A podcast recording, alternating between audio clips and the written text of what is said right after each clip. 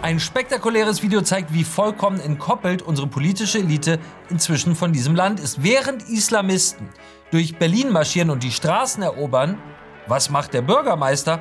Er tanzt im Smoking durch das Nachtleben seiner wunderschönen Stadt. Wir haben das Beweisvideo, lassen Sie sich das nicht entgehen. Schauen Sie das Video bis zum Ende, teilen Sie es mit all den Menschen, die Sie lieben und abonnieren Sie Achtung Reichelt.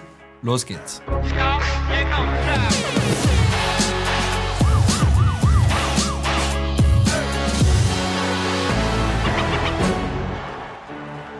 Herzlich willkommen bei Achtung Reichelt nach einem weiteren Wochenende der islamistischen Aufmärsche, der fliegenden Taliban-Flaggen in unseren Städten, der Allahu Akbar-Schlachtrufe und der gebrüllten Kriegserklärungen an unseren Staat ist eines vollkommen klar.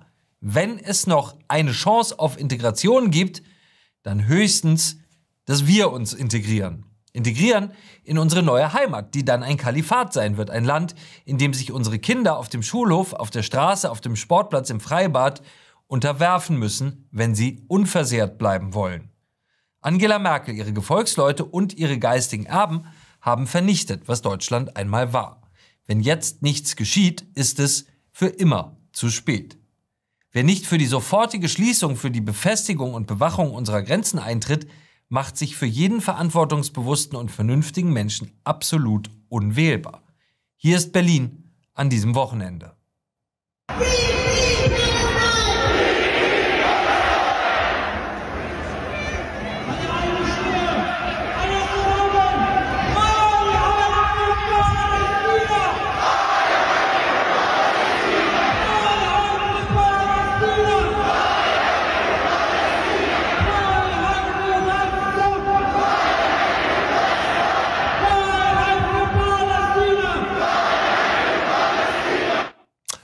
Während der islamistische Mob so durch die Straßen Berlins spaziert, sie erobert und das ganze Land entsetzt auf die Hauptstadt blickt, tanzt Bürgermeister Kai Wegner ganz entspannt im Smoking durchs Berliner Nachtleben. Hier sind die Bilder.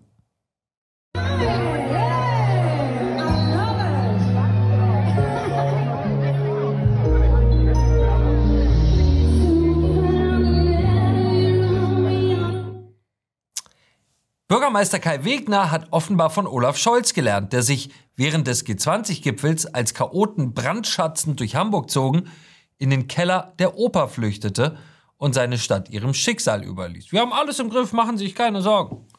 Diese Leute haben nie begriffen, was es bedeutet, in der Krise zu führen. Nur einen Tag zuvor waren die Islamisten durch Essen marschiert. Essen, diese Malocha-Metropole, die einst ein Vorbild für Integration durch Arbeit war. Heute sehen wir Desintegration durch unkontrollierte Einwanderung.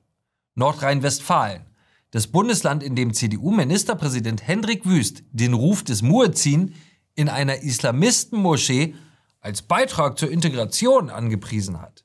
Man kann nicht dramatischer scheitern. Schauen Sie. Niemand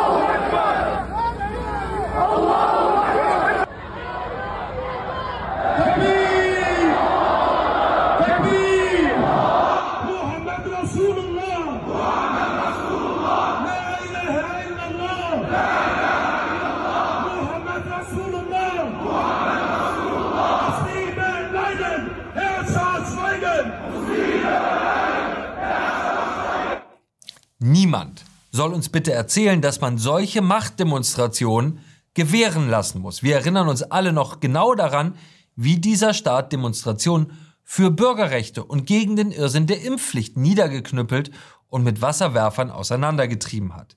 Es ist gerade mal zwei Jahre her. Aber wenn nun Menschen für die Abschaffung des Rechtsstaates, für die Scharia marschieren, für die Zerstörung Deutschlands, wenn sie dafür brüllen, uns Ungläubige mit Gewalt zu unterdrücken, wenn sie offen das Kalifat auf deutschem Boden fordern, dann, na dann, schickt Nancy Faeser und die Ministerpräsidenten nur freundlich polizeilichen Geleitschutz. Alles, was passiert, sind die ewig gleichen Worthülsen, die eh kein Mensch mehr glaubt.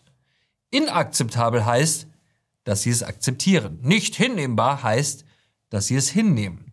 Man muss sich zum Grundgesetz bekennen heißt, dass man sich nicht zum Grundgesetz bekennen muss. Wir verteidigen den Rechtsstaat heißt, dass sie kapitulieren. Wer in einem Kalifat leben will, der ist hier in Deutschland schlicht falsch, sagt Hendrik Wüst. der Ministerpräsident von Nordrhein-Westfalen. Der ist hier in Deutschland schlicht falsch. Was denkt Hendrik Wüst, wie Islamisten reagieren, wenn er ihnen sagt, dass sie hier schlicht falsch sind? Glaubt er, sie packen ihre Sachen und suchen sich ein anderes Fleckchen Erde, das sie unterwerfen und zerstören können? Glaubt er, dass sich auch nur ein einziger Islamist davon beeindrucken lässt, während die Polizei Spalier steht und das Bürgergeld pünktlich überwiesen wird? Die Sprache dieser Leute verrät, dass sie noch immer nicht begriffen haben, worum es hier eigentlich geht. Wir befinden uns mitten im Kampf unseres Lebens. Wir befinden uns mitten in einem Kampf um alles, was uns lieb und teuer ist, um alles, was dieses Land lebenswert macht. Wir werden unser Land und die freie Zukunft unserer Kinder bedingungslos verteidigen. Wir werden jeden stoppen, der hierher gekommen ist, um zu zerstören, was wir aufgebaut haben. Wir werden jeden verhaften und ausweisen, der Allahu Akbar ruft. Das wäre die Sprache, die diese Fanatiker verstehen. Und genau das müsste die Polizei dann auch umsetzen. Zur Not eben mit Gewalt. Noch einmal, wir befinden uns im Kampf unseres Lebens. Aber wir Bürger sind alleingelassen. Wir leben im Land der leeren Worte. Vor wenigen Tagen verkündete der grüne Vizekanzler Robert Habeck in einem Twitter-Video, oh, was für ein schönes Twitter-Video, dass man Islamisten des Landes verweisen sollte, wenn sie sich offen gegen unsere Werte stellen. Passiert nun etwas? Irgendetwas? Plant die Bundesregierung Maßnahmen, wenn der Vizekanzler so etwas sagt, so mag ich ankündigt? oh nein, es war reine Show und sie geben es auch noch zu. Schauen Sie sich dieses Video an, die Pressekonferenz unserer Bundesregierung. Schauen Sie in die leeren Gesichter. Man bekommt es mit der Angst zu tun. Der Vizekanzler hat ja in seiner vielbeachteten Rede, äh, wie andere auch schon gesagt, dass äh, Menschen, die äh, antisemitisch äh, äußern oder äh, ja, ihrem Hass freien, freien Lauf machen, äh, ihrem Hass freien Lauf lassen, ihren Aufenthaltsstatus ge gefährden. Dazu würde ich gerne wissen, äh, ob im Rahmen des Migrationsgipfels oder sonst wieder konkrete Schritte der Bundesregierung geplant sind. Was folgt daraus? Was meint der äh, Vizekanzler damit? Das fragen Sie jetzt aber nicht mich, sondern den Vizekanzler. Ich frage, äh, ich stelle die Frage an die Bundesregierung, der der Vizekanzler, glaube ich, angehört. Ähm. Also, er gehört hier ganz sicher an, aber den Vizekanzler interpretiere ich hier an dieser Stelle eher selten. Das, äh, der Minister gibt ja ähm, seit Amtsbeginn ähm, ähm, öfter mal oder macht öfter, zeichnet öfter mal Videos auf zu verschiedenen Themen, wirtschaftlichen Themen, Themen, die für ihn sehr wichtig sind. Und dieses Thema ist für ihn wichtig. Und in diesem Sinne ist dieses Video entstanden. Das ist die Meinung des Ministers, die Auffassung des Ministers, die steht für sich. Das habe ich gar nicht zu interpretieren. Ähm, das, Sie haben ja auch selber gesagt, dass das äh, Video eine große Beachtung findet. Und ähm, die, dazu kann ich nichts weiter dazu beitragen, außer dass es die Auffassung des Ministers ist. Und ähm, die für Aber sich steht. Ist das Wesen von Politik nicht, dass den Worten Taten folgen? Also ich habe es so verstanden und von daher muss sich ja irgendjemand was dabei gedacht haben. Und deswegen die Frage einfach auch an die anderen Ministerien, die da vielleicht zuständig wären. Welche Möglichkeiten gibt es denn konkret oder gibt es Planung der Bundesregierung, dort Möglichkeiten zu schaffen, dass diese Leute dann tatsächlich ihren Aufenthaltstitel verlieren?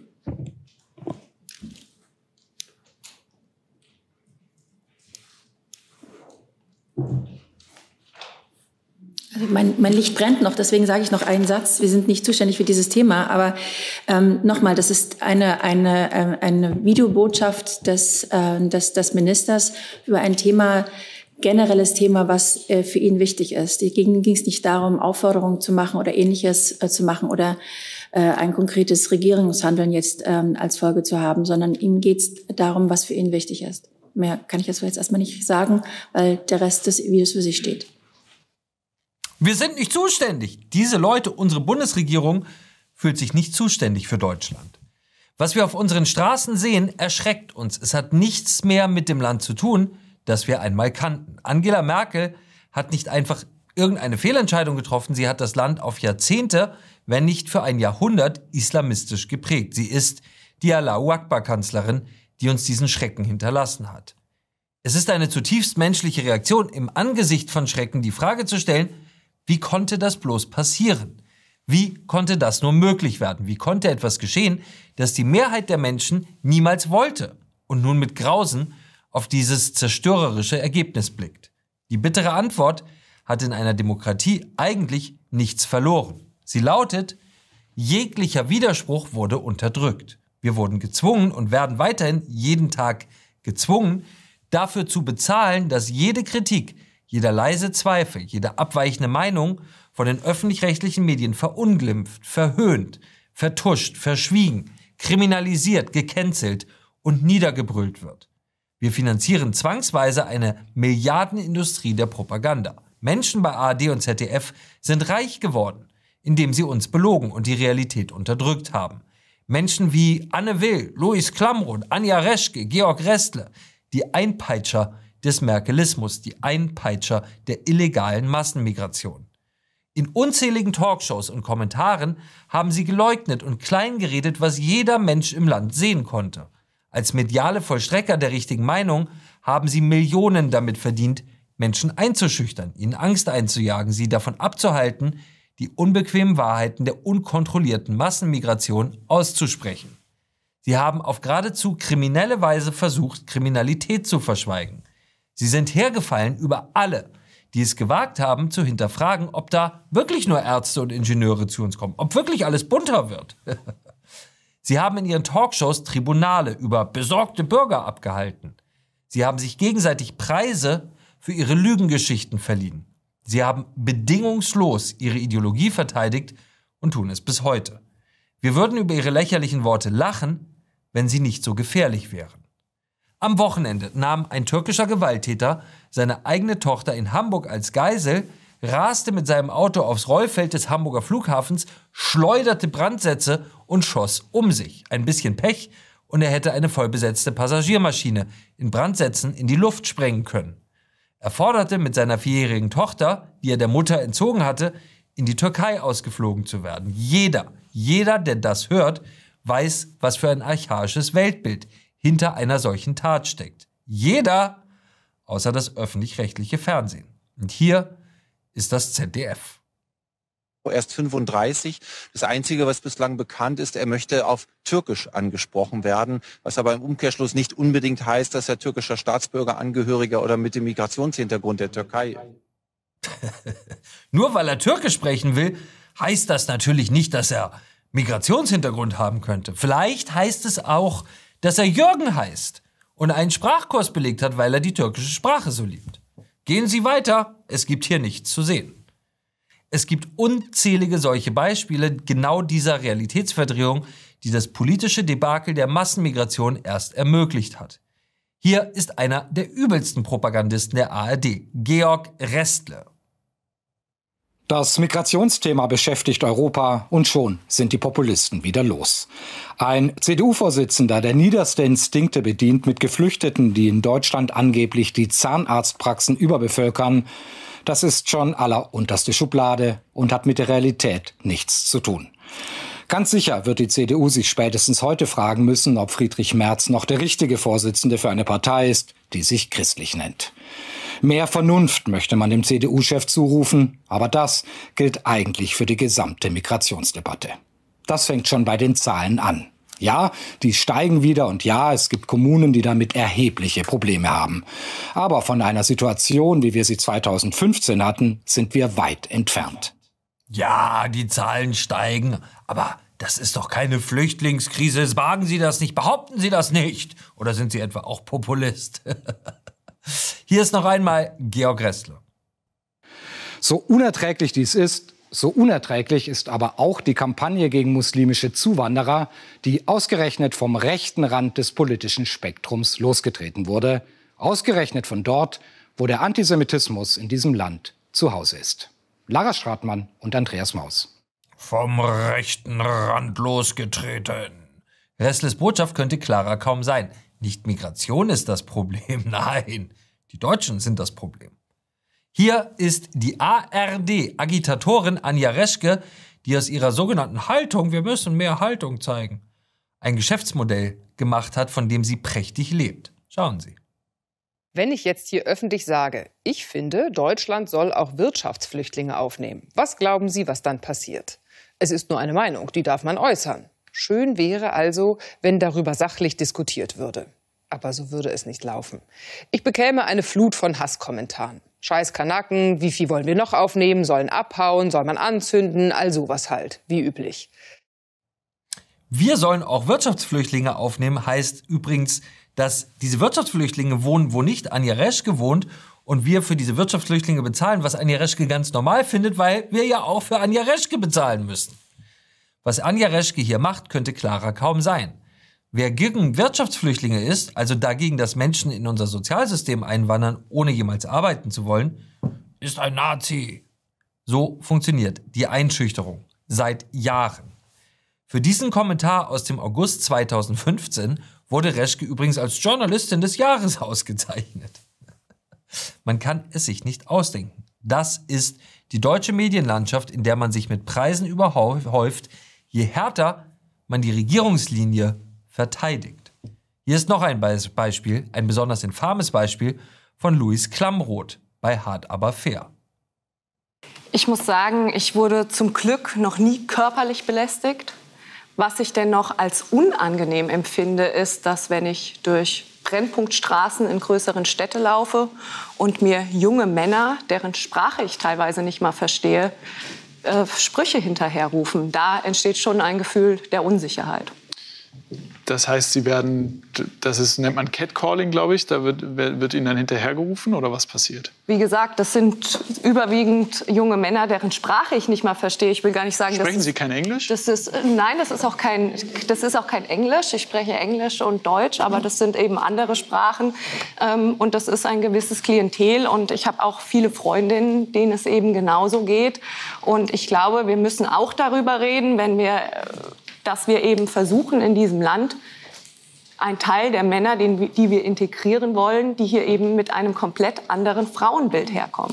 Ja, äh, nun reden wir davon. Loos. Ich wollte nur sagen, ich lebe in Berlin-Neukölln. Mir geht's so auf dem Oktoberfest. Was für ein ekelhaft arroganter Schnösel. Jeder Mensch kann es sehen. Luis Klamroth sieht es hier als seine Aufgabe an, jedes kritische Wort gegen die Migrationspolitik ins Lächerliche zu ziehen. Sprechen Sie etwa kein Englisch? Er sieht sich nicht als Moderator, sondern als Bewahrer der linken Lehre. Hier ein Beispiel, das nur wenige Wochen alt ist. Der NDR zeigt Migranten, die auf Lampedusa ankommen. Natürlich eine Familie, eine Frau mit ihren Kindern, aber der NDR hat das Foto verfälscht. Weggeschnitten sind die jungen afrikanischen Männer, die über 90 Prozent der Migranten auf Lampedusa ausmachen. Hier ein Online-Beitrag des ZDF. Die Überschrift lautet, es gibt keine Überschwemmung mit Migranten. Nein, natürlich nicht.